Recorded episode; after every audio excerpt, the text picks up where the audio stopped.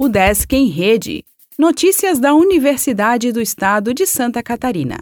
Olá, meu nome é Glênio Madruga e esta é a edição 748 do Desk em Rede. Alunos da UDESC Joinville poderão se matricular para matérias em inglês. A UDESC Joinville irá oferecer três disciplinas em inglês para alunos intercambistas estrangeiros na ESME, Engineering School of Energy and Digital Technologies, onde a UDESC possui convênio. Duas dessas disciplinas serão abertas também a alunos de graduação e pós-graduação do Centro de Ciências Tecnológicas no segundo semestre de 2022.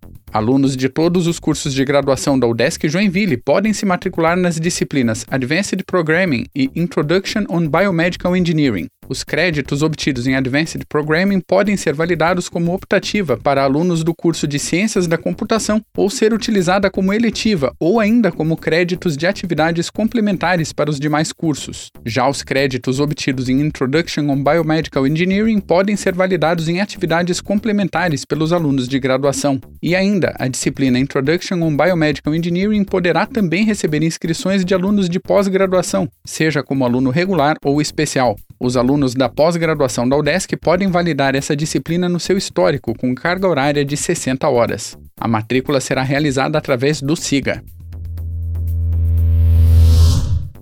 O DESC apresenta novo volume da revista de Extensão e Cultura. Cidadania em Ação, que é editada pela PROEX, destaca trabalhos de instituições de ensino superior.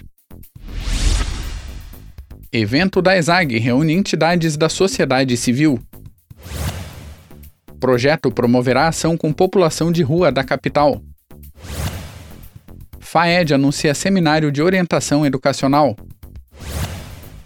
Alunos do Cefid podem ter apoio para ir a eventos.